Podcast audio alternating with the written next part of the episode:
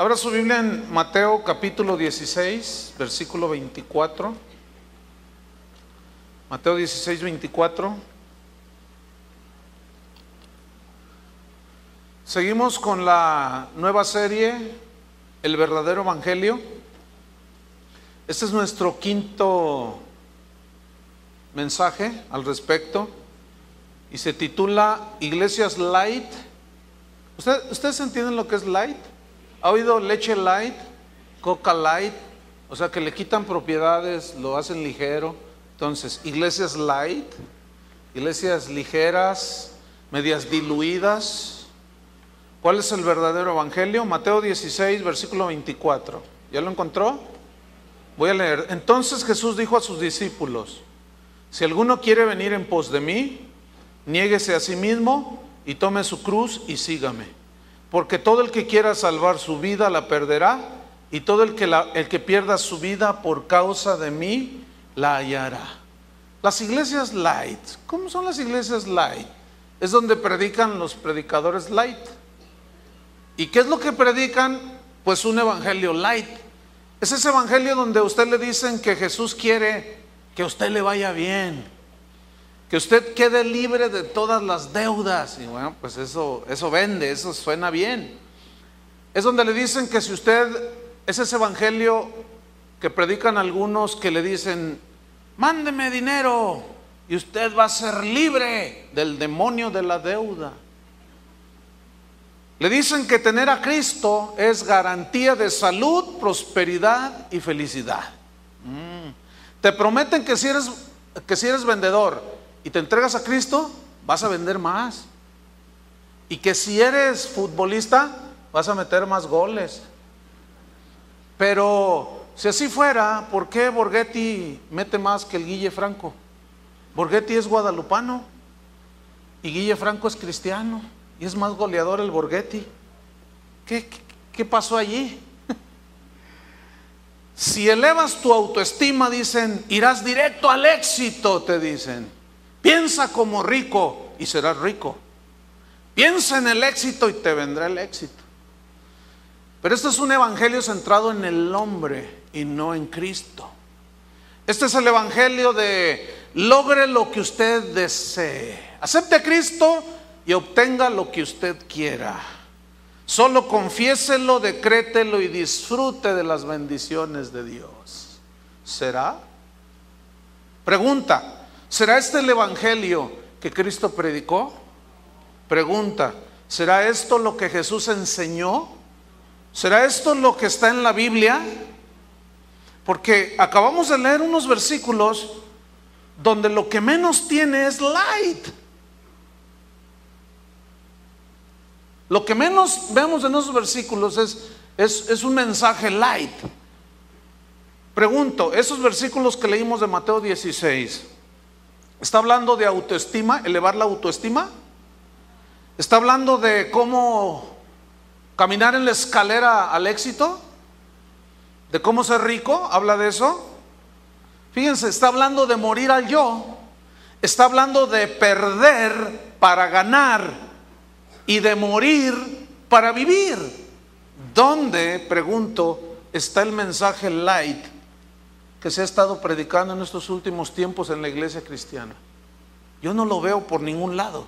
Sin embargo, las iglesias están siendo invadidas por este evangelio light con situaciones tan, tan increíbles. Fíjese, el viernes pasado me llegó un correo electrónico, le voy a leer, dice, lo más eh, eh, importante, dice, Pastor eh, Olivares, por medio de internet escuché, estoy escuchando sus mensajes de las predicaciones, los cuales me han fortalecido mucho, ya que estaba un poco desanimada observando cómo las doctrinas en las iglesias están cambiando.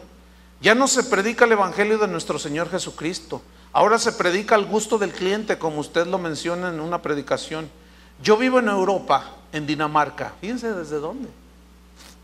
Y asisto a una iglesia donde todo es al gusto del cliente, donde todo es puro dinero. Se predica un evangelio diluido. Todo es como un club, dice. No se predica en contra del pecado, ni de nada que la gente se pueda ofender. Podría contarles muchas cosas, pero lo que más me duele es que el auditorio que compramos, donde que funciona como un centro cultural, pero es una iglesia, allí se rentan, se renta cuando está libre. Por una parte, el día domingo alabamos a Dios, pero después se renta para diferentes actividades como por ejemplo concursos de baile, conciertos de rock, misas negras, hacen películas pornográficas y otros y, otras cosas. Dice, yo le pregunté al pastor que por qué hacían eso. Y simple, su respuesta fue, bueno, mira, pues rentamos y sacamos un poco de dinero. Bueno, cuando yo leí este correo el, este viernes pasado, yo dije, no, yo, yo estoy, estoy predicando bien light. Estos, y, mire, ¿sabe a qué llevó a los cristianos en Europa a llegar a esta situación? El abandonar la palabra de Dios. Y si nosotros aquí en México no insistimos en el verdadero evangelio, nuestro fin va a ser el mismo, hermano. ¿Ustedes quieren eso? Yo no veo por ningún lado en, la Biblia ese evangelio light, pero para nada. Jesús con el evangelio penetró hasta los tuétanos de la gente. Él no diluyó el mensaje. Él habló el mensaje tal y cual lo recibió del Padre. Vaya conmigo a Lucas capítulo 9. Lucas 9, versículo 23.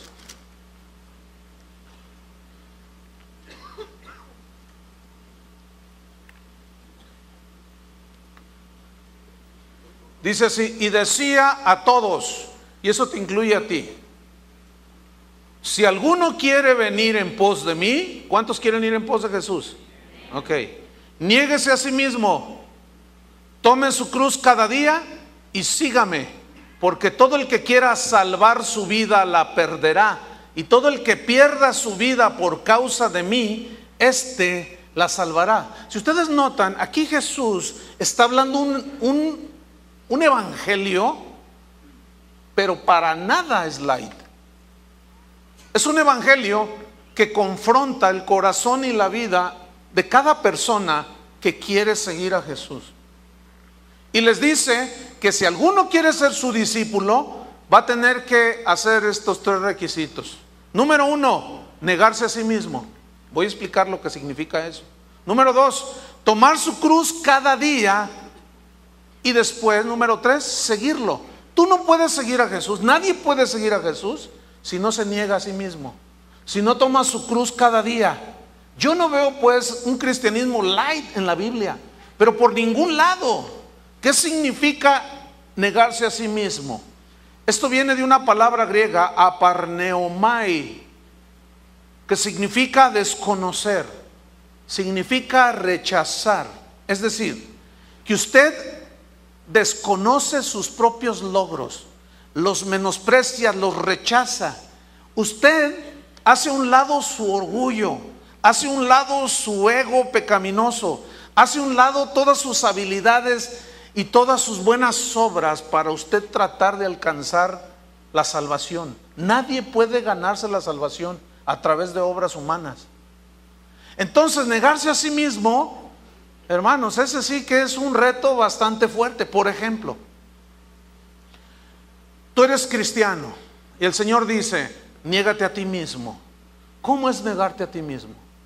Dice la Biblia en Filipenses que Jesús no estimó el ser igual a Dios como cosa que aferrarse, sino que se despojó a sí mismo, se humilló a sí mismo hasta la muerte y muerte de cruz.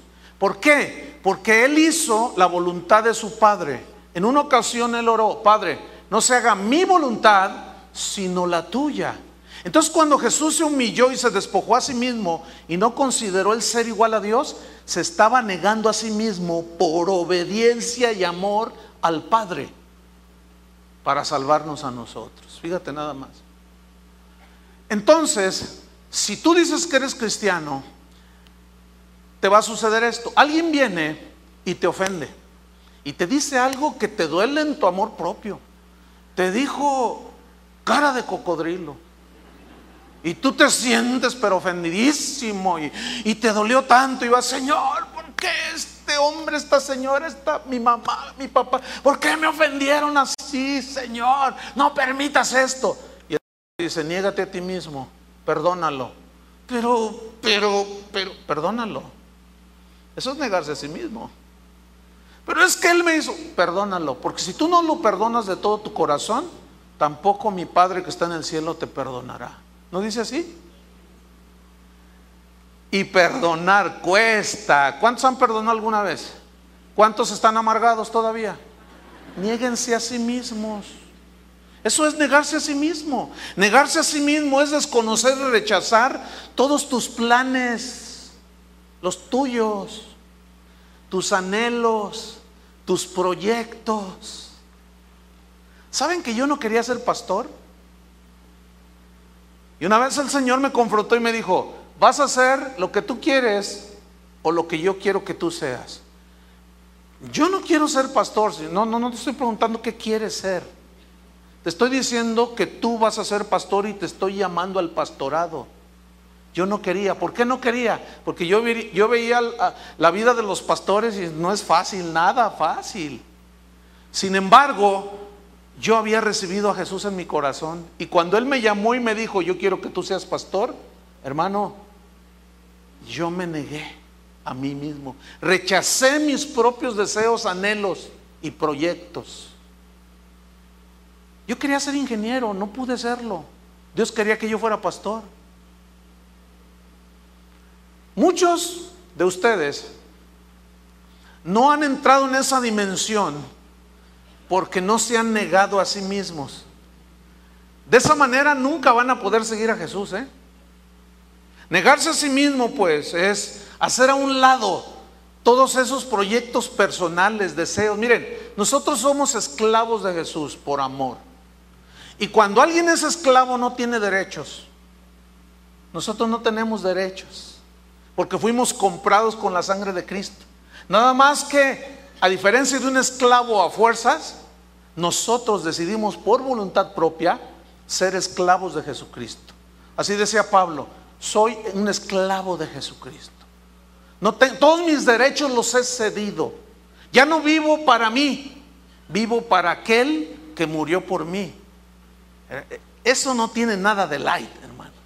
Yo le aseguro que no tiene nada de light. Y aquí es donde muchos tropiezan.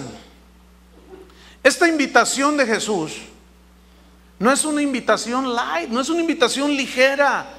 Es una invitación que hay que pagar un precio. Alguien dijo por ahí, si ser cristiano fuera fácil, cualquiera lo sería. Y ser cristiano, recibir la salvación, es por fe, no es por obras, lo sabemos bien. Pero ¿cómo se demuestra esa salvación? Por cómo respondemos ante las circunstancias del mundo. ¿Cómo vivimos y nos comportamos en nuestro alrededor, a nuestro alrededor? Si realmente estamos demostrando nuestra fe por nuestras obras. Porque también los demonios creen y tiemblan y no son salvos. Entonces la perseverancia y el aguantar las luchas de la vida es prueba de salvación, fíjense, de que has recibido la salvación. El Evangelio Light te dice, acepta a Cristo y tus problemas familiares se te acabarán. ¿A quién le predicaron así? ¿Han oído alguna vez eso? Mira, acepta a Jesús y Él va a arreglar todos tus problemas familiares. Acepta a Jesús y Él va a sacar adelante tu negocio. Eso es una falsedad, hermanos. No me vean feo, ahorita les explico. Eso es mentira. Ese no es el orden, hermano. ¿Tú crees que Jesús está interesado en arreglarte todos tus problemas y sacar adelante tu negocio más que salvar tu alma del infierno? ¿A qué crees que vino Cristo a la tierra? ¿A que tú tuvieras una fábrica muy próspera? Para que todo el mundo te dijera, oh, qué, qué persona tan famosa. Eso vino Cristo. Debo decirles que no. Él no viene a arreglar en primera instancia nuestros problemas. Él viene a la raíz, Él viene a tratar con la raíz de los problemas, que es el pecado, hermanos. Una vez se acercaron diez leprosos a Jesús.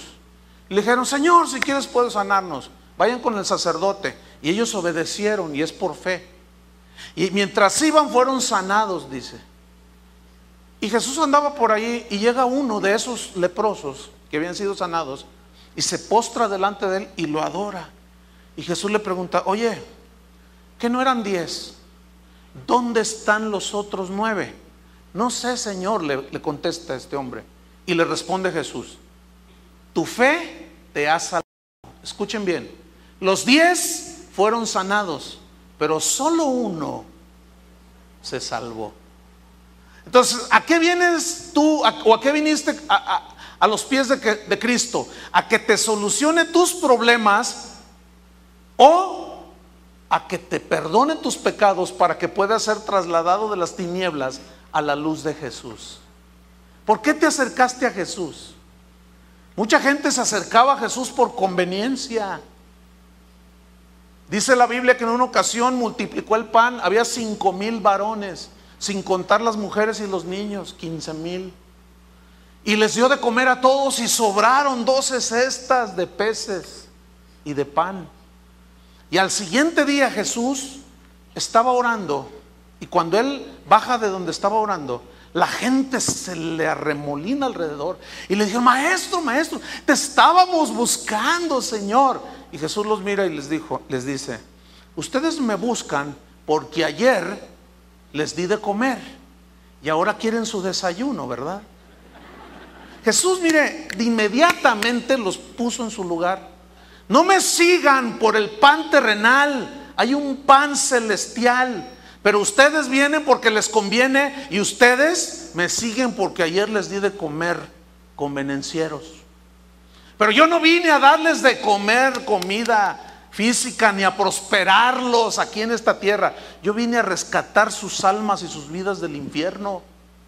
Y dice que muchos dijeron, ay, dura es esta palabra. Y se empezaron a ir.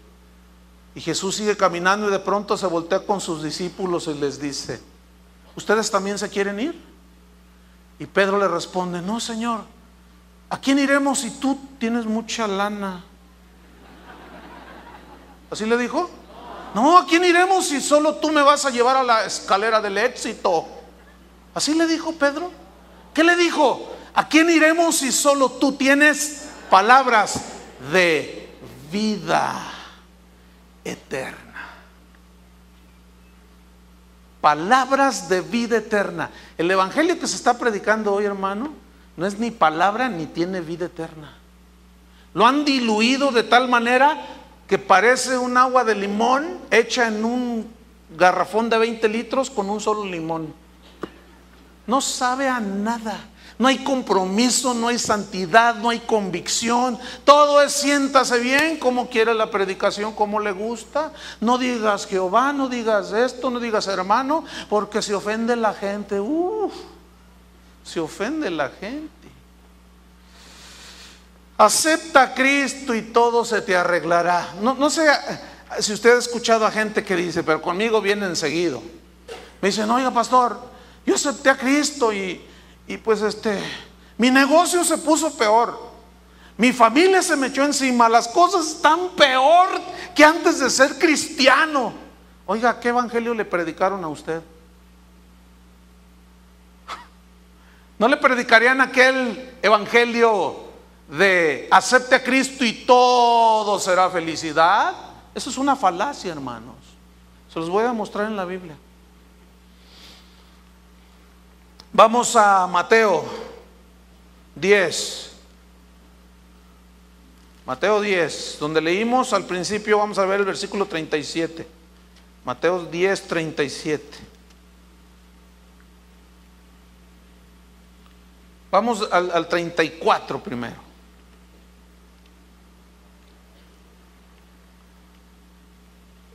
No penséis que he venido a traer paz a la tierra. No he venido a traer paz sino espada. A ver, pastor, explícame, no entiendo.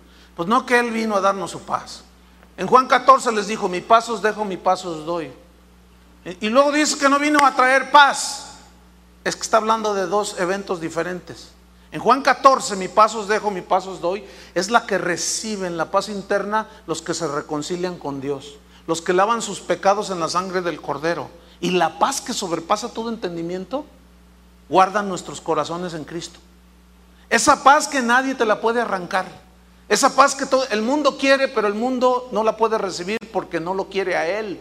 Y esa paz que el mundo no da, justificados pues por la fe, tenemos paz para con Dios. Ya hicimos las paces y tenemos su paz aquí. Y vienen los ríos, vienen las tormentas y, dan con ímpetu contra nuestra vida, pero como estamos fundados en la roca, que es Cristo y su palabra, permanecemos firmes. Pero ¿de qué está hablando aquí? Del conflicto que viene desde el momento en que tú recibes a Cristo. Seguimos leyendo. No vine a traer eh, eh, paz al, mundo, a la tierra. No he venido a traer paz sino espada. Porque he venido a poner en disensión al hombre contra su madre, a la hija contra su madre y a la nuera contra su suegra. Esto es lo más común.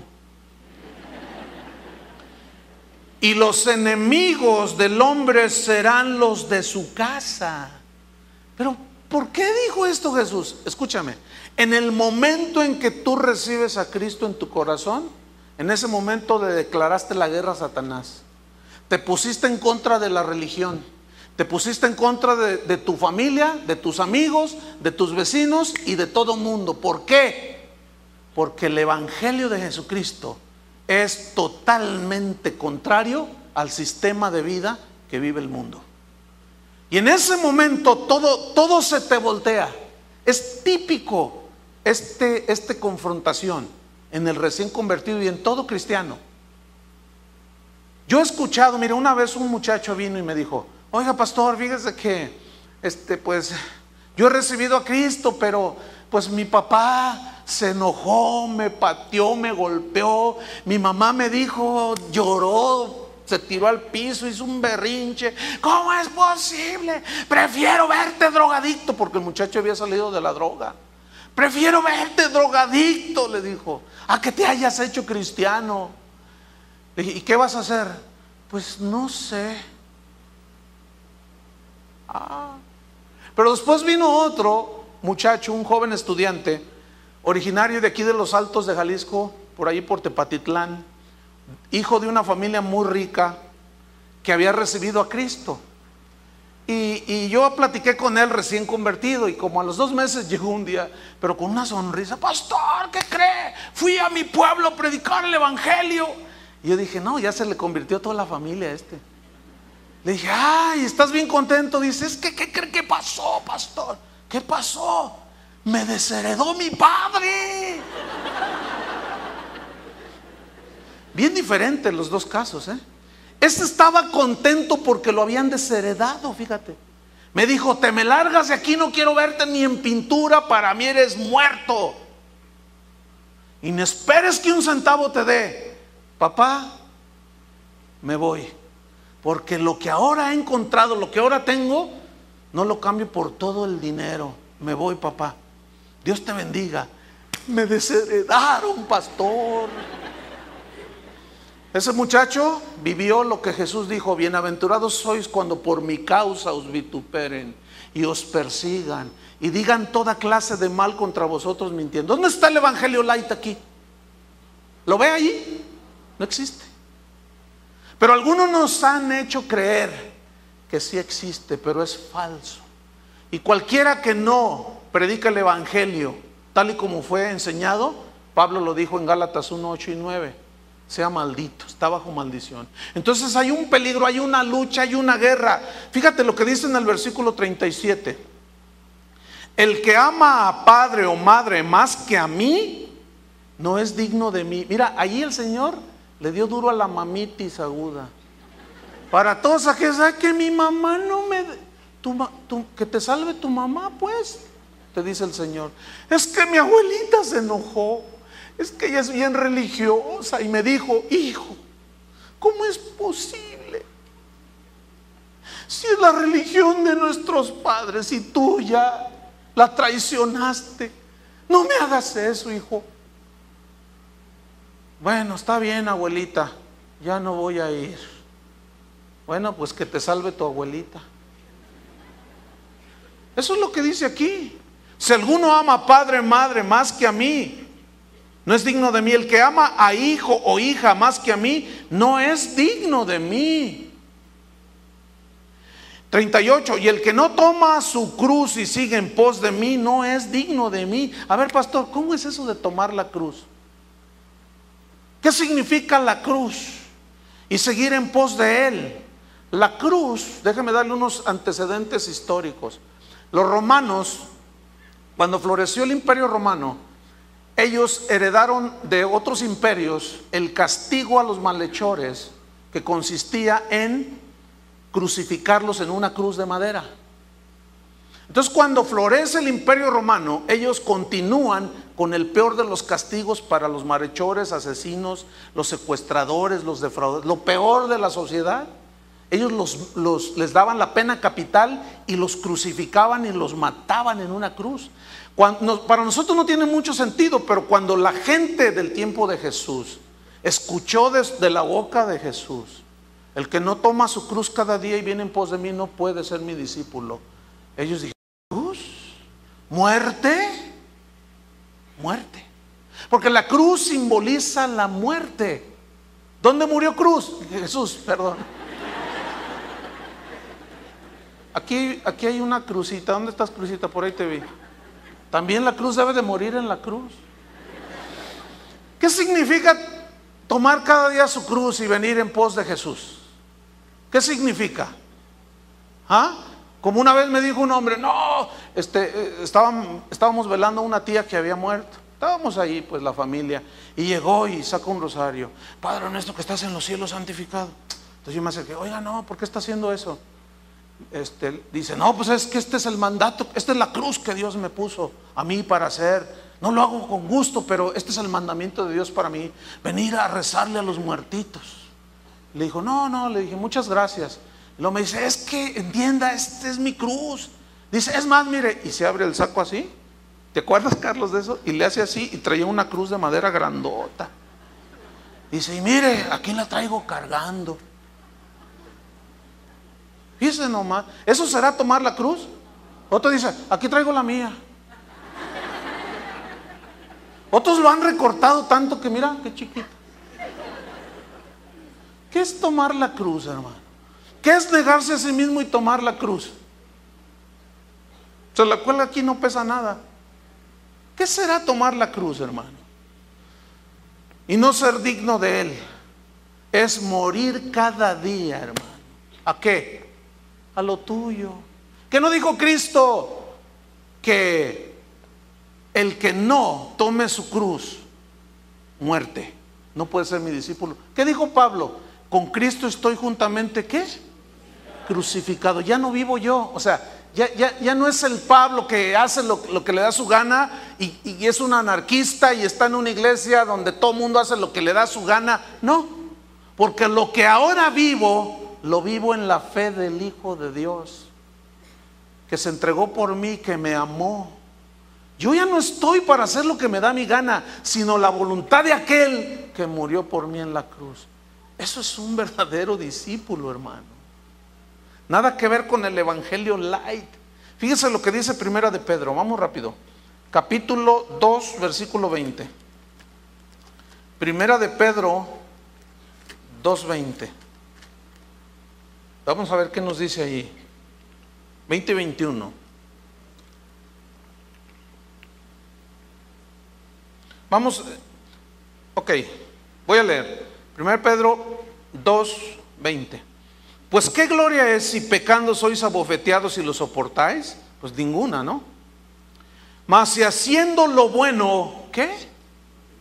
Fíjate, escúchame bien lo que dice. haciendo lo que, lo bueno, sufrís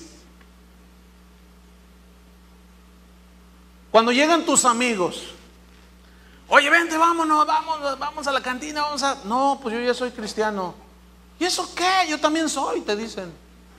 No, pero pues yo, yo, yo ya no, yo ya vivo para Cristo. Ah, no me digas, y empieza la carrilla. Y empieza la ofensa. Ahí viene el monje loco. Y ahí viene eso. Y empieza la carrilla. Y luego te presionan tanto y tú dices, bueno, yo los acompaño, pero yo no tomo nada. Y luego ya se sientan ahí, una para todos, lo mismo. Y él, tú dices, no, yo un tehuacán, y te sirven el tehuacán. Y estás ahí, no, es que miren, les quieres explicar qué pasó con tu vida. Y luego te sirven una de don Pedro el apóstol, dicen ellos. Dice, tómate, tómate esto. No, no te estoy diciendo que no, que te, tómatela, que no. Y te le echan a la cara. Y, y tú te quedas así. Antes le rompías la cara, pero ahora te niegas a ti mismo. ¿A quién le, agradaría que le hicieran eso? A nadie.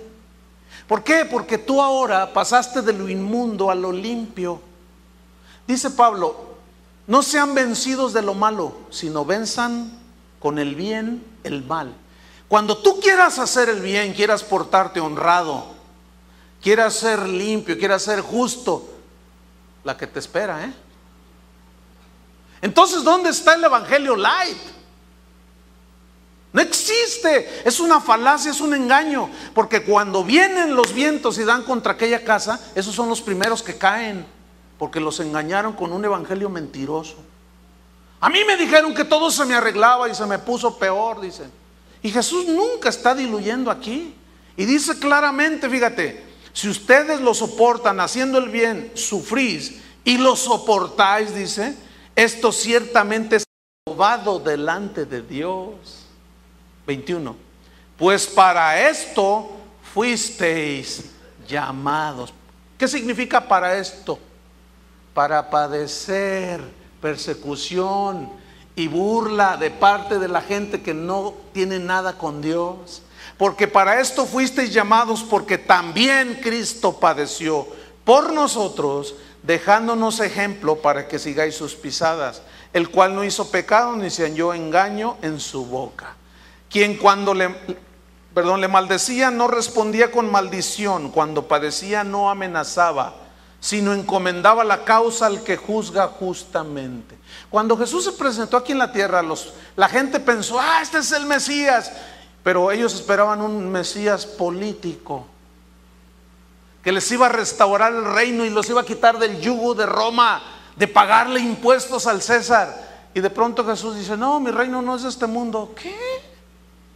No, mi reino no es de este mundo. Y les empieza a predicar el Evangelio del reino, donde Él es el rey y las leyes son tan distintas. Dijeron, no, este no es y su mensaje no tuvo cabida y lo mataron. Si hubiera sido light su mensaje, no le hubieran hecho nada. Escúcheme bien, ¿por qué nunca atacan a Buda? ¿Ah? ¿Por qué nunca? Alguien dice de Mahoma y se tiene que retractar, porque ahí se nos arma la bronca. Pero escúcheme bien, ¿por qué a Jesús sí lo atacan?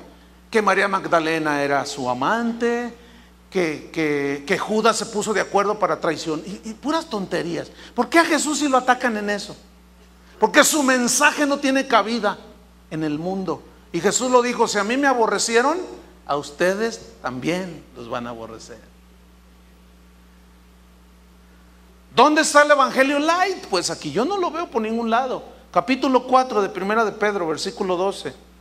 Amados, no se sorprendan del fuego de prueba que os ha sobrevenido, como si alguna cosa extraña les sucediera, sino gozaos por cuanto sois participantes de qué? De los padecimientos de Cristo, para que también en la revelación de su gloria os gocéis con gran alegría. Si sois vituperados por el nombre de Cristo, sois bienaventurados porque el glorioso Espíritu de Dios reposa sobre vosotros. ¿Cuántos lo tienen? Por fe, ahí está morando. Ciertamente de parte de ellos, los que rechazan el Evangelio de Cristo, Él es blasfemado, pero por vosotros es glorificado.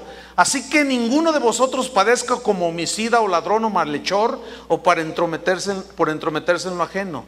Pero si alguno padece como cristiano, no se avergüence, sino glorifique a Dios por ello. Porque el que ama a padre o madre más que a mí, no es digno de mí. ¿Qué significa digno? Viene de una palabra griega axios, que significa merecedor. No mereces nada de mí. Porque no es posible que si yo di mi vida por ti en esa cruz que tú merecías, tú no seas capaz de ponerme a mí en primer lugar. Y prefieres a tu mamá, tu papá, tu hermano, tu amigo, tu novio.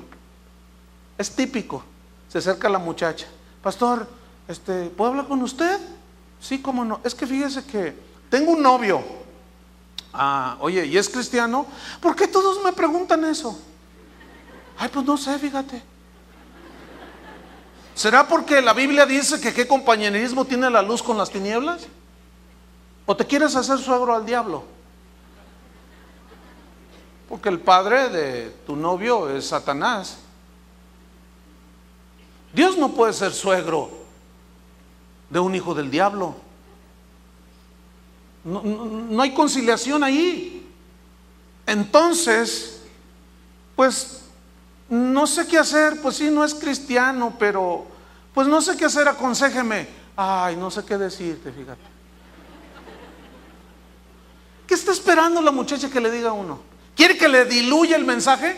¿Que le baje el mensaje? ¿Que se lo presente en light?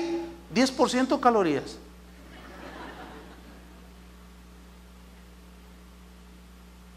Muchos viven un evangelio super light. O somos o no somos.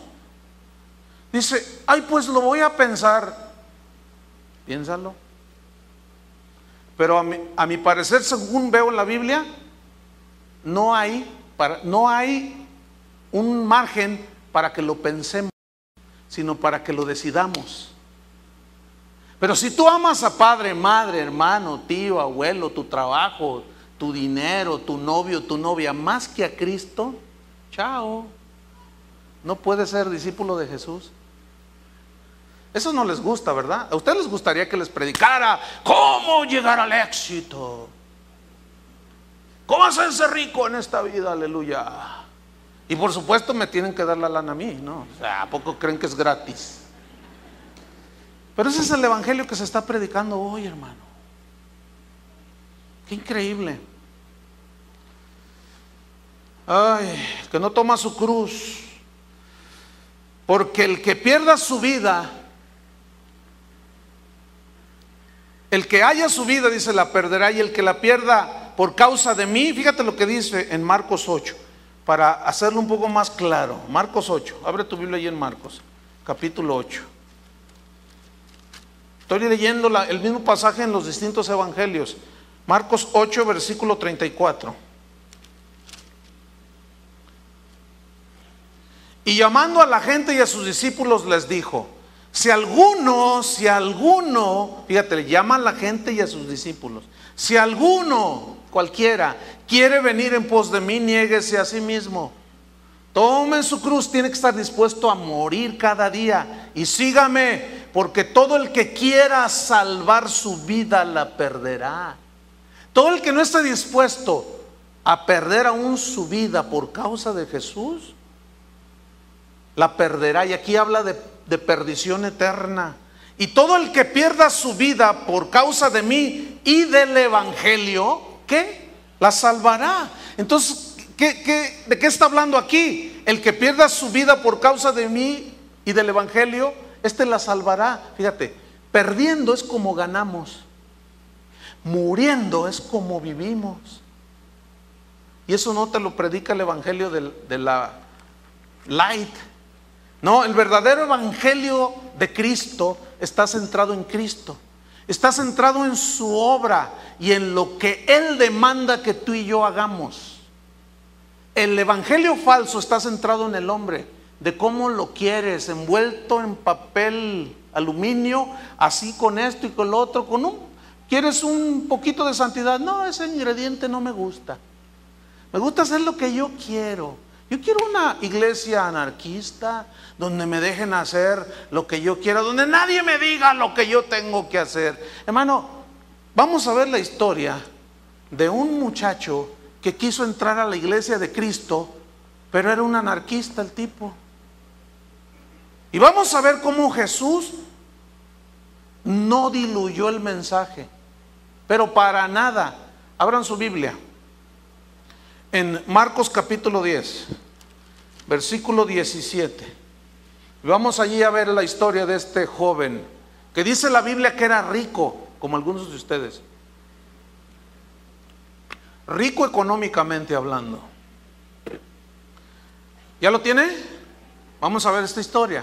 Dice, al salir él para seguir su camino, o sea Jesús, vino uno corriendo e hincando la rodilla delante de él le preguntó, Maestro bueno, ¿qué haré para heredar la vida eterna? Dice que vino uno corriendo, el, verbo griego habla de, un, de una manera de correr, pero atropellada, desesperada desesperanzada o desesperante, así, con muchas ganas de llegar rápido para recibir algo gratis que están dando. Como si en la esquina dijeran, este, les vamos a regalar al que se acerque primero 10 kilos de azúcar. No, hombre, todas las señoras corren. Y se atropellan y yo, yo, yo. Él había oído, este muchacho, que Jesús venía a dar vida eterna. Y llegó atropellado, aventando a la gente, qué sé yo. Pero dice que hincando la rodilla, fíjese que no hincó, no, se, no se postró totalmente, nada más una rodilla. O sea, me simpatizas, Señor. No vemos una entrega total, porque aún la posesión del cuerpo, dicen los psicólogos, habla. Y nomás hincó una rodilla. ¿Y qué más hizo? Y le preguntó, maestro bueno, le preguntó, mira, este muchacho le preguntó a la persona idónea, exacta. Pero el que una persona se dirija a Jesucristo por ese solo hecho no garantiza salvación. Hay mucha gente que le habla a Jesús, pero no se salva. ¿Por qué? Vamos a ver. Habla con él y dice, maestro bueno, inmediatamente pone por delante sus buenas obras su buena fama. ¿Qué haré? le dice, para heredar vida eterna. ¿Qué haré? Sabemos que la salvación es por fe, por gracia, por medio de la fe. Es un regalo de Dios. Pero aquí me llama la atención algo. ¿Por qué este muchacho que tenía mucho dinero no le dijo a Jesús, Señor, te doy una cantidad y dame vida eterna, ¿no? Vamos a descubrir por qué. Pero le dice, ¿qué haré para heredar? Heredar. ¿Alguno de ustedes ha heredado algo de alguien? Algunos tal vez sí. Tú has heredado. ¿Qué hiciste para heredar? Nada. Este quería todo gratis. Ciertamente la salvación es gratuita. Pero ser cristiano y demostrarlo ese es otro asunto. Porque no todos lo demuestran que son verdaderamente cristianos. Porque si alguien se vuelve para atrás, si alguien pone sus manos en el arado y se vuelve para atrás, no es digno de Jesús. Y muchos a, las primeras de cambio se van y dejan a Cristo. Y algunos se turban y dicen, se veía tan bien ese hermano, ¿qué le pasó? Nunca nació de nuevo. Esos son los apóstatas. ¿Sabes quiénes son los candidatos a apostatar? Todos los que reciben ese evangelio falso. Porque el que recibe el verdadero evangelio, se agarra de él, lo cree, lo recibe, ese aguanta de todo, ¿o no? Yo aquí veo gente que tiene años y han perseverado y han aguantado de todo. Es más, aquí hay gente que a mí me ha tocado ir a hablar con la familia de tanto rollo, de tantos ataques. Pero cuando empiezan a ceder, ya llego yo en el momento en que se les comparte de Cristo. Pero han aguantado, pero no todos aguantan. Entonces le dice, ¿qué bien haré? ¿Qué haré para heredar la vida eterna? Fíjate, vida eterna. Él estaba reconociendo que no tenía vida eterna. No estaba enfermo el muchacho. No estaba en quiebra, estaba riquísimo. Pero dijo, quiero vida eterna. Esa que tú andas predicando, Señor. Yo quiero esa vida eterna. Y le dice Jesús en el 18, ¿por qué me llamas bueno? No hay, ninguno hay bueno, sino solo uno, Dios. La palabra griega que se tradujo por bueno significa bueno en, en toda la extensión de la palabra. Bueno en el sentido de que en esa persona jamás existió el mal. Y ese es Dios. Entonces Jesús le dice, ¿estás reconociendo que yo soy Dios? Porque para recibir las salvaciones es imprescindible reconocer a, Cristo como Dios. De otra manera no puede ser. Pues mejor ve, ve, con Buda, ráscale la barriga y te bendice. ¿Ves? ¿Qué más le dice? Versículo 19. Los mandamientos sabes, le dice Jesús a este muchacho. Y le cita seis de los diez. No robes, no adulteres, no mates, no robes, no digas falso testimonio, no defraudes, honra a tu padre y a tu madre. ¿Por qué Jesús solamente le citó seis? ¿Cuántos eran? Diez. Si ustedes, si somos observadores, vamos a notar que estos seis mandamientos que Cristo le citó al joven tenían que ver con el prójimo. No matarás, prójimo. No robarás con el prójimo. No adulterarás con el prójimo. No dirás falso testimonio con el prójimo. Honra a tu padre a tu madre con el prójimo. Porque esos seis, ¿por qué no le citó los primeros cuatro? Porque los primeros cuatro tenían que ver con Dios y Él. Él y Dios. Y le cita nomás seis, porque Jesús sabía y conocía cuál era el, punto en el corazón de este muchacho. Y le cita seis. Fíjate la respuesta del muchacho. Él entonces respondiendo le dijo, maestro, todo esto lo he guardado desde mi juventud. Aquí guardado es obedecido. Yo lo he obedecido todo esto desde mi juventud, Señor. Ah, le dice el Señor, sí, porque era un muchacho bien íntegro. No robaba, no mataba, honraba a su padre, a su madre. Cuando alguien comentaba acerca de él, oye, fíjate que pues este, yo, yo, sé que ese muchacho es admirado y mi esposo el otro me dijo, oye, ese muchacho este, se distingue entre, ay, no me ve, ay, me puse celoso. No, no te preocupes, ese muchacho, ese muchacho es bien respetuoso, no te va a quitar a tu esposa. Fíjate, no robaba, no mataba, no adulteraba. Tenía una relación con su prójimo realmente admirable y sorprendente. Y eso era bueno. Pero fíjate lo que dice el versículo número 21. Entonces Jesús mirándole, le amó. ¿Por qué le amó? Jesús sabía dónde cojeaba, de qué pie cojeaba. ¿Por qué le amó? ¿Saben por qué? Porque el muchacho era sincero.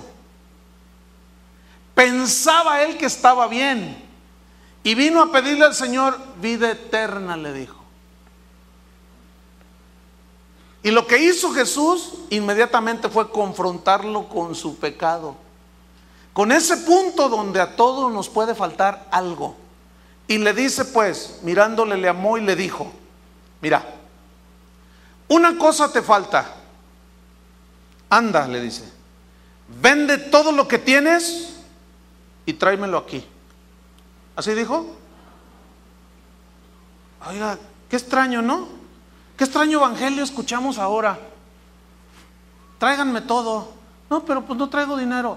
Déjeme sus anillos, déjeme sus aretes, déjeme su reloj, échenlo aquí en el maletín. Gloria a Dios. A ver, ¿quieren las bendiciones de Dios? Échenle aquí. ¿Cuándo has oído un predicador de esos que diga, hermanos, si de verdad están dispuestos a dejar todo, vendan todo lo que tienen y llévenselo a los pobres del Cerro del Cuatro? ¿No uno de esos? Yo nunca he escuchado uno de esos. Pero sí los he escuchado decir, tráiganmelo a mí. Qué casualidad, ¿no? ¿Se fijan cómo son dos evangelios diferentes? Totalmente. ¿Por qué Jesús no le dijo, bueno, yo sé que tú tienes mucho dinero, ¿quieres la bendición de Dios? Pues, ¿de cómo no? ¿Por qué le dijo Jesús, vende todo lo que tienes y dáselo a los pobres? Porque Jesús sabía perfectamente que ese era el pie de donde él cojeaba. Escúchame bien, Dios sabe de dónde tú cojeas. Y justamente ahí te va a tratar el Señor. Si tú estás dispuesto a obedecerle y a negarte a ti mismo, serás verdadero discípulo. Si no, has hecho un teatro que te voy a dar un Oscar por tu actuación. Porque hijo de Dios, lo dudo. Porque si tú no eres capaz de quitar ese Dios ajeno que tienes en, lugar, en el lugar que le corresponde a Cristo, entonces ¿cómo vas a ser discípulo de Cristo? ¿Saben cuál era el problema con el muchacho? Que tenía muchas posesiones, que era muy rico. Y cuando Jesús le dice, vende todo lo que tienes y dáselo a los pobres, ¿qué hizo el muchacho? Fíjate. Y tendrás tesoro en el cielo y ven y sígame tomando tu cruz. Pero él afligido por esta palabra se fue triste porque tenía muchas posesiones. Híjole, aquí hay un montón que quiero compartirles. Mira, primero, una cosa te falta. Siempre nos faltará algo. En el caso del muchacho era la avaricia. Y dice la Biblia que la avaricia es idolatría. El dinero puede ser un ídolo, pero puede ser una persona. Puede ser tu mamá, tu papá, tu hermano, tu amigo, tu novio, qué sé yo, tu cantante favorito, qué sé yo. ¿Qué vas a hacer o qué harías tú si Jesús te pide lo que más amas? ¿Qué harías? ¿Qué harías tú si Jesús te pide que le entregues, te deshagas de aquello que más amas en tu vida? Que se lo entregaras al Señor. ¿Se acuerdan de Abraham? Abraham, ofréceme a tu hijo. ¿Qué? Sí, sacrifícamelo. Señor, eh, a tu hijo Isaac, al que más amas. Y dice que tomó a su hijo le dijo, vente hijo, y van rumbo a la montaña. Y el niño le dice, oye papá, entiendo que vamos a ofrecer un sacrificio y aquí está la leña, pero no veo el, borreguito. Y dice, no te preocupes, mi hijo, Dios va a suplir. Cuando llegan a la cumbre del monte, lo amarra en un altar que hizo Abraham, lo amarra, toma el cuchillo. Acuérdense que Abraham venía del paganismo y estaba acostumbrado a los sacrificios humanos. Cuando Dios le pide, sacrifícame a tu hijo, él lo entendió de esa manera. Pero no, dice, por cuanto no me negaste a tu hijo, tu único hijo, a quien más amabas. Fíjate todo lo que Dios hizo. Porque estuvo dispuesto a dar lo que más amaba y quería. Y cuando estaba a punto de degollarlo, un ángel se aparece y le dice, Abraham, ahora sé que temes a Dios, baja el cuchillo. Ahora sé que temes a Dios y, mira a un lado y ve un carnero trabado en un zarzal y lo ofreció en lugar de su hijo. Él entregó lo que más amaba. ¿Cuántos hay capaces de entregar lo que más aman? No les gusta. Yo sé que no les gusta. Ay, a, poco. Este, tiene que ser así, pastor. O sea que, o sea que Dios dice que, pues mire, yo tengo mi novio que no es cristiano, yo tengo tres años con él y pues pienso casarme con él. Si Dios me lo pide, quiere que se lo. Yo no sé.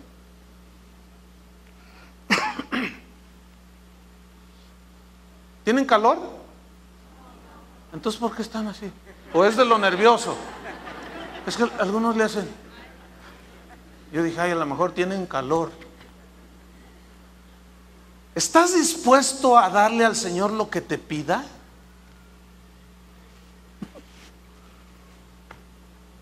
Mira, yo he tratado asuntos de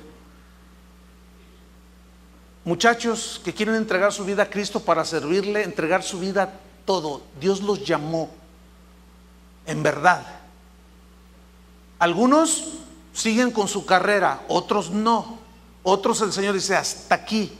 Y yo he visto padres diciéndoles, si tú te pones a servir a Dios, olvídate, yo ya no te apoyo en nada. Fíjate nada más. Pero ¿cómo, hijo? Yo me he matado para darte lo mejor y ahora me sales con que quieres servir a Dios. Si tú eres el objeto de mi esfuerzo, mi hija, ¿estarías dispuesta a darle a Dios tu hija? ¿Tu hijo? O escúchame, todo aquello que ocupa el primer lugar en tu vida antes que Dios. Porque todo lo que ocupe primer lugar en tu vida se llama ídolo. Puede ser una persona, puede ser dinero, puede ser tu carrera, puede ser tu trabajo. Cuando a mí me, Dios me pidió de recién convertido, me pidió el trabajo donde que yo estaba. ¿Saben por qué me lo pidió? Porque no me permitía reunirme ni estudiar la Biblia. Era pero matado ese trabajo, el horario era quebrado por todos lados. Y Dios me habló, yo tenía 15 días de convertido y me dijo, renuncia a ese trabajo. Y yo le dije al Señor, sí, pero lo sabio es, primero es buscar otro y luego soltar. Me dice, no, renuncia. Ay, pues gano bien. Renuncia, porque yo quiero hacer algo contigo. Fui el siguiente lunes, porque eso sucedió un domingo. Puse mi renuncia. A la semana tenía un trabajo donde ganaba el doble. Salí a las 5 de la tarde y me metí a estudiar la Biblia. Y asistí a las reuniones y hasta el cunero me metí. Eso es algo que muchos no saben. Yo, yo enseñé niños, hasta de brazos ahí. ¿Conocen a Julio Márquez? ¿Saben quién le dio clases cuando era un niñito así? Al que están viendo. Yo le di clases cuando era un niñito.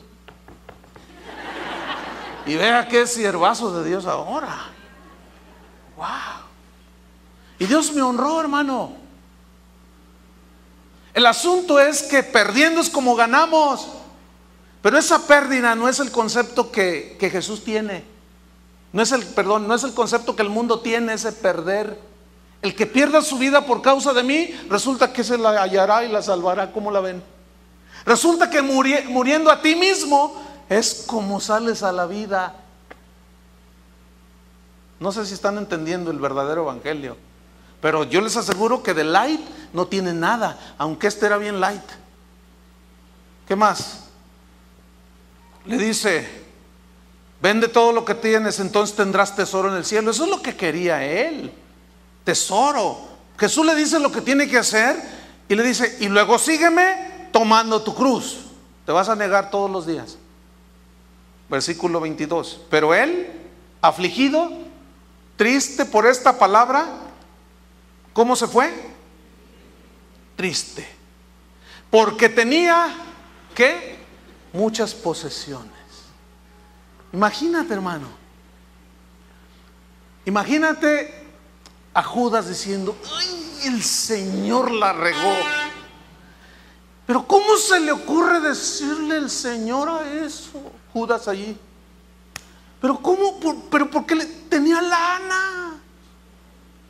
A los ricos hay que tratarlos bien, hay que dejarlos que hagan lo que les dé su gana. En la iglesia nadie les diga nada, porque son los que más aportan. ¿Tú crees que Jesús se, fija en el dinero? ¿Por qué los líderes de hoy se fijan en el rico y en el pobre lo hacen a un lado? Porque tienen un evangelio light, por eso. Y Judas acá retorciéndose, pero ¿cómo es posible? Fíjate nomás, ahora, ¿Jesús es un intento por, por detenerlo? Pero para nada. No digas Jehová, no digas hermano, no digas el otro, porque va a venir un grupo de empresarios. No digas esto y no se vayan a ofender y asustar. Mm, qué evangelio tan más diluido, light totalmente. ¿No es cierto? ¿Se acuerdan cuando una vez Jesús estaba sentado y llegó una mujer con un vaso de alabastro, que era como una especie de mármol? Era un material muy, muy duro. Y dentro de ese vaso de alabastro metían un perfume que era carísimo, valía mucho dinero. Entonces cuando ella, llega, rompe el frasco de alabastro, tuvo que usar fuerza física. No dice cómo, pero es posible que le haya pegado con, con otro, otro objeto de la misma consistencia y hacer un choque. Lo rompe, sale el perfume y se lo derrama a Jesús. Y en los pies y con lágrimas y enjuga con sus cabellos. Jesús dice, donde quiera que se predique este evangelio, se contará lo que esta mujer ha hecho. Y estaba el Judas por acá. ¡Qué desperdicio! ¡Qué desperdicio! Porque este perfume se pudo haber vendido por 300 denarios y dárselo a los pobres. Eh, eh, ese Judas tipifica a todos los Judas que están en la iglesia. Pero qué bien actúan. Parecen que son hijos de Dios, pero no lo son. Y dicen los evangelios, Mateo, Marcos, dicen, eso decía porque le metía la mano en la bolsa de las ofrendas. Qué increíble, ¿no? Pero Jesús sabe el corazón de todos. Y el muchacho dice, se fue triste. Jesús no lo quiso detener. No, oye, por favor, no, no, mira, no te ofendas. En realidad, no te quise decir eso. ¿eh? No, mira, la verdad, puedes ser miembro de mi congregación light. Pásale, siéntate, siéntate a gusto. Aquí las demandas no son, puedes hacer lo que tú quieras, pero no dejes de diezmar, ¿eh? No dejes de ofrendar. Eh, y nos sentimos muy honrados, queridos hermanos, en esta noche, de tener entre nosotros al diputado Nacho Casillas. Y, se para el diputado ahí en medio de la congregación y, y todos le aplauden. ¿Y por qué no le dice al bolero o al que cuida los carros? También tenemos al hermano que cuida los carros allá afuera. ¿Por qué nomás le dan crédito al rico? ¿Por qué? Porque predican un evangelio light, convenenciero, barato. Y Jesús le dijo, chao, bye. En alemán, ¿cómo se dice en alemán? Adiós. ¿Tú sabes alemán? En chino. Adiós. Yo no te voy a detener. Hay veces que, miren, yo tengo ya dos años enfatizando sobre el verdadero evangelio, hermanos, el que les da la vida eterna. Y ha habido gente que estoy predicando y se levanta y yo. Se van. Y yo me quedo tan triste. No se vaya, oiga. Se me va a quedar solo el changarro. No se vaya, oiga. Uno de esos fue, se salió, no le gustó. Seguramente le pisé un callo. O no, no yo, el mismo evangelio. Y fue allá y, no, no, el pastor es bien exagerado. Exagera el pastor y ya me voy de la congregación. Adiós. Bye. Porque aquí no es light. No se agachen, mírenme. No es light. No es light. Si usted quiere una iglesia light, esta no es. Búsquese otra. Hay un montón, si viera cómo está. Hay hasta una iglesia de homosexuales. Si alguno tiene esa preferencia, puede ir. Pero aquí no. Aquí les va a costar seguir a Cristo. Como a mí me cuesta, hermano. ¿A poco creen que no? Yo también soy discípulo. Yo también soy oveja. Ayer, hermano, me sentía mal. Estaba enfermo. Cinco minutos antes de subir aquí, yo, yo, quería irme a mi casa, me sentía mal. Bueno, Chuy Mariscal tuvo el privilegio, también se sentía mal. Fíjese, él estaba malísimo y estaba ahí dirigiendo la alabanza. Y entré yo por ahí, estoy bien malo. Le dije, oye, pues enférmate más seguido porque dirigiste bien poderoso. y yo ayer me sentía mal. Eh, mire, para mí es bien fácil. Carlos, tírales un rollo light. Yo me voy.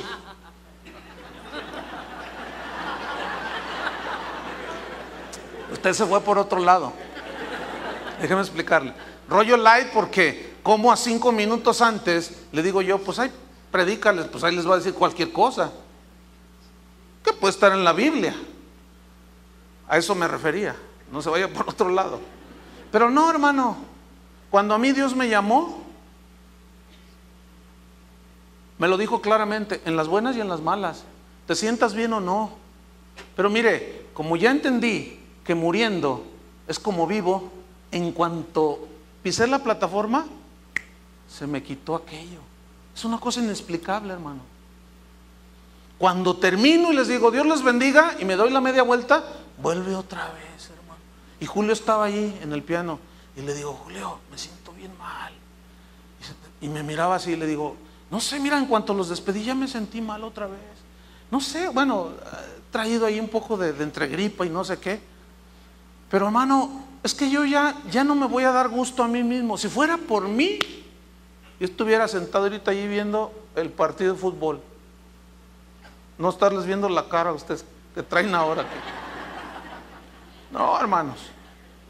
Fíjate lo que dice entonces. Se fue porque tenía muchas posesiones. Entonces Jesús mirando alrededor dijo a sus discípulos, cuán difícilmente entrarán en el reino de Dios los que tienen riquezas. Y muchos se quedan ahí y han engañado y estafado a muchos y han abusado de mucha gente. No pueden los ricos entrar, dicen. Yo conocí un caso de una señora que recibió una herencia cuando el marido murió. La señora ni sabía todo lo que el señor tenía porque era bien codo.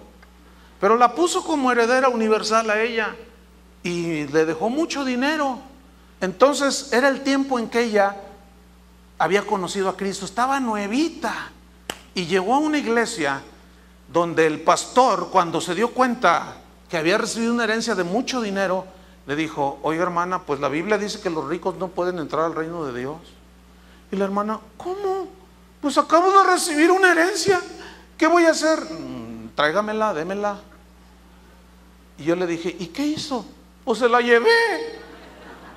Y pues el pastor se compró una casa. A todos sus hijos, carro nuevo. Él traía dos carros.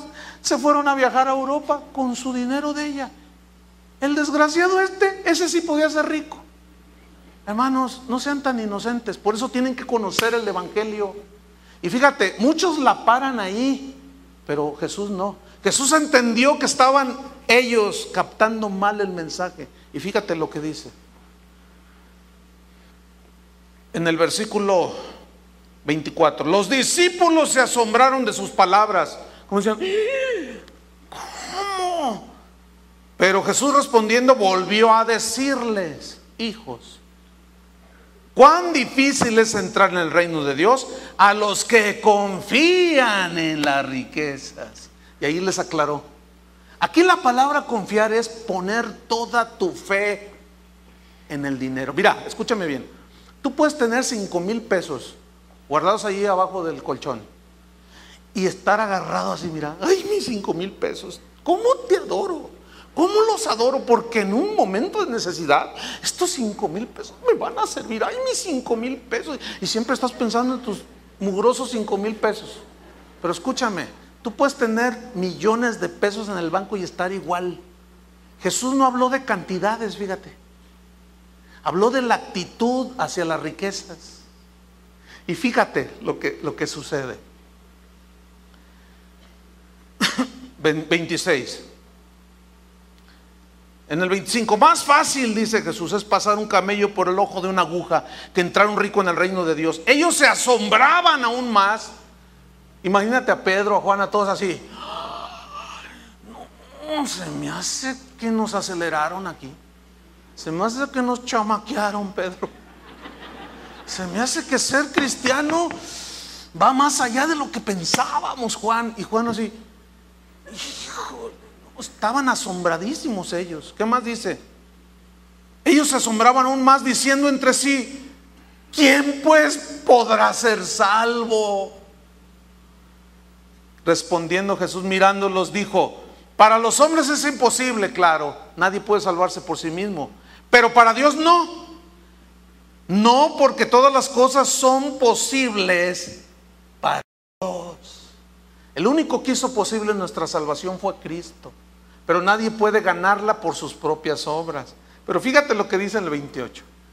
Entonces Pedro comenzó a decirle a Jesús, Señor, he aquí nosotros hemos dejado todo y te hemos seguido.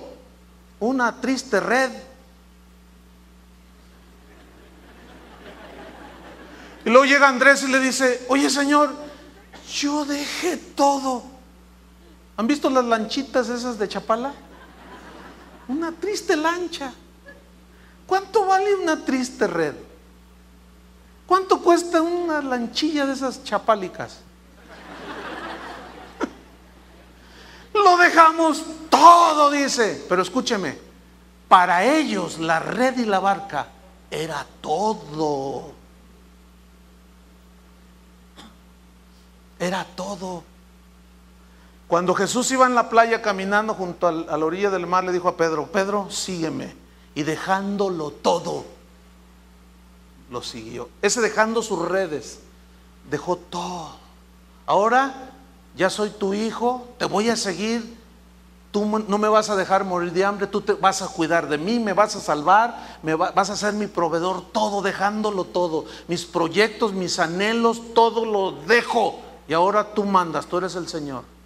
¿Por qué me dicen Señor, Señor y no hacen lo que yo les digo? Ah.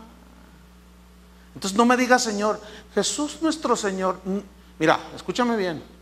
Si tienes un, un ídolo enfrente de ti en lugar de Jesús, que merece Jesús,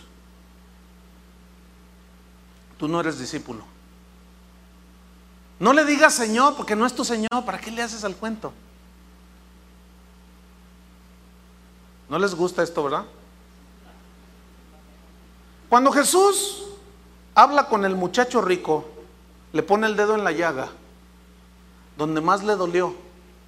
¿No es cierto?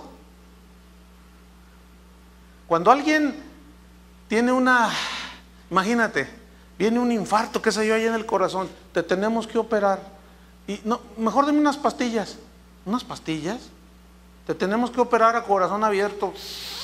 Te tenemos que sacar todo, te tenemos que destapar todas las válvulas que tienes llenas de grasa, porque si no te mueres y eso te va a doler. ¿Cuántos han ido al dentista? Cuando está ahí el dolor que te mete la me quítame el dolor, quítame el dolor. Dice, sí, ahorita. Y, le hace una de tres metros. A ver, abre la boca. Una agujota impresionante. Y tú, ay, ya se me quitó. ya se me quitó el dolor. Y tú dices, abre la boca. Y tú, eh, abre la boca. Y luego agarra un gato hidráulico.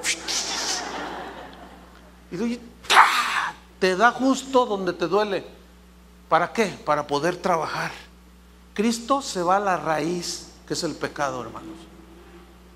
Y vámonos sobre el final. Dice, lo hemos dejado todo y te hemos seguido. Y fíjate la respuesta de Jesús, hermano. Respondiendo Jesús dijo, de cierto os digo que no hay ninguno que haya dejado casa o hermanos o hermanas o padre o madre o mujer o hijos o tierras por causa de mí y del Evangelio, que no reciba cien veces más ahora en este tiempo, casas, hermanos, hermanas, madres, hijos y tierras, con persecuciones y en el siglo venidero la vida eterna. Escúchame bien, ¿te fijas cómo lo secundario es lo que el, Evangelio Light te lo pone como primario? Casas, carros, tierras, ¿te fijas? Y Jesús dice, no, ese no es el orden. Primero deja todo, que yo sea el número uno. Y ya después de eso, veremos. Porque resulta que perdiendo es como ganamos, que muriendo es como vivimos. Conclusión, lo trágico de los predicadores light con su evangelio light, de esas iglesias light que prometen felicidad, éxito, prosperidad y no sé cuánta cosa, es un evangelio falso, hermanos. El verdadero evangelio que Jesús predicó les aseguró, les garantizó que eh, iban a sufrir por él, que iban a ser afligidos, que podría venir escasez, que podrían perder a su papá, su mamá, su amigo, dejarían de hablarles. Inclusive, aún que existía la posibilidad de morir por él. El Evangelio verdadero no es un Evangelio cómodo, hermanos. No es un Evangelio al gusto del cliente. Y San Pablo lo entendió perfectamente. ¿Quién, se separará del amor de Cristo? Tribulación, Romanos 8, 20. 35 y 39. ¿Quién nos separará del amor de Cristo? ¿Tribulación? No. ¿Angustia? No. ¿Persecución? No. ¿Peligro? No. ¿Hambre? No. ¿Espada? No. ¿La vida? ¿La muerte? No. ¿Lo alto? ¿Lo bajo? No. ¿Lo porvenir? ¿Lo futuro? No. Ángeles, potestades, nada nos podrá separar del amor de Dios que es en Cristo Jesús. Porque esta leve tribulación y sufrimiento momentáneo, decía Pablo, del hecho de pagar el precio por ser cristiano, de querer caminar bien con Dios, te vas a echar al mundo encima. ¿Cuántos lo van a aguantar? El soportarlo es evidencia de que eres hijo de Dios, de que lo preferiste a Él antes que al mundo, antes que a los tuyos. Escúchenme esto que voy a decir y termino. El único que promete un plan maravilloso lleno de éxito y prosperidad que incluye todos los reinos de este mundo si tú lo adoras, ¿sabes quién es? Satanás.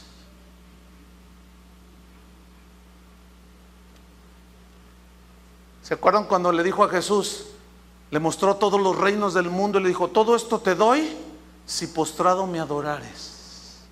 Él es el único. Y este Evangelio light, hermano, es satánico. Es el que le ofrece a la gente todos los reinos del mundo, el bienestar y la prosperidad y la gente está cayendo, va corriendo atropelladamente a que lo diviertan un ratito. Pero nunca hay una confrontación de los pecados. Hermanos, fíjense, suena bien, muy duro, pero es la verdad. ¿A quién adoramos? ¿A quién servimos? Escúchame, si no adoras poniendo a Jesús en primer lugar, yo te voy a decir a quién estás adorando. A Satanás. Se oyó feo, ¿no? Pero es la verdad. Si tú no tienes, si tú y yo no tenemos a Cristo en primer lugar,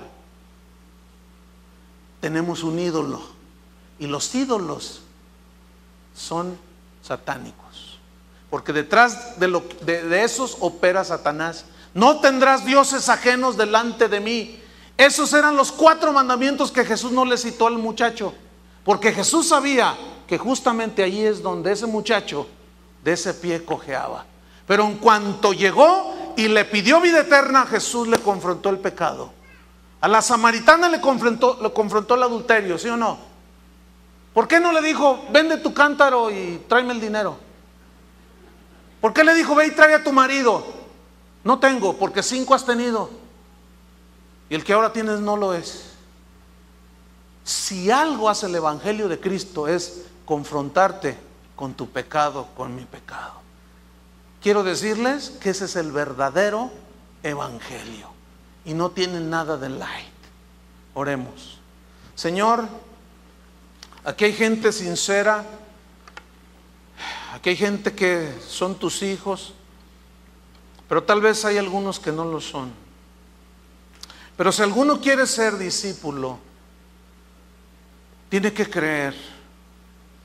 Enseguida viene, tienes que negarte a ti mismo. Tienes que tomar tu cruz. Tienes que estar dispuesto a todo por Cristo. Para no hacer más tu voluntad, sino la voluntad de Él. Entonces, tú vas a poderlo seguir. Una vez llegó uno y le dijo, maestro, te seguiré a donde vayas, le dijo. Y Jesús lo miró y le dijo, ¿de veras? Mira, las aves tienen nidos, las zorras cuevas, pero yo en ocasiones no tengo dónde recostar la cabeza. ¿Me sigues todavía? Ay, pues lo voy a pensar, Señor. Otro le dijo, Señor, deja, yo te seguiré, pero deja que primero vaya y entierre a mi, a mi padre. O sea, mira, hasta que se muera mi papá y me deje la herencia y yo ya tenga asegurado mi futuro, hasta entonces te voy a seguir, Señor. Y Jesús le dice, no, no, deja que los muertos entierren a sus muertos. Tú ven y sígueme a mí, deja todo y sígueme. ¿Cuántos están dispuestos a dejar todo? Pero de verdad, porque a mí me lo pueden decir, pero no tiene ningún efecto. En verdad, en verdad, hermano. ¿Vas a hacer la voluntad de Dios? ¿Vas a negar tus propios proyectos, tu propia vida y vas a hacer la voluntad de Dios? Si tú lo vas a hacer, yo te felicito. Eres un discípulo de Jesús. Si no, bueno, sería bien que te definieras como lo hizo el joven. Se fue como llegó, vacío. Mucho dinero, pero sin vida eterna. Padre, en el nombre de Jesús, Danos la gracia, Señor, para seguir predicando el Evangelio de la salvación, el Evangelio de la gracia.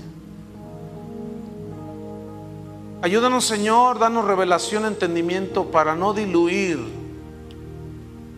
las demandas del Evangelio, para no mezclarlo con otras cosas que no tienen que ver nada con Dios. Algunos, algunos se irán, cada quien. Pero muchos dirán como Pedro, ¿a quién iremos, Señor? Si solo tú tienes palabras de vida eterna. Cada quien haga su decisión. Yo ya la hice hace mucho tiempo. Amén. Que Dios los bendiga.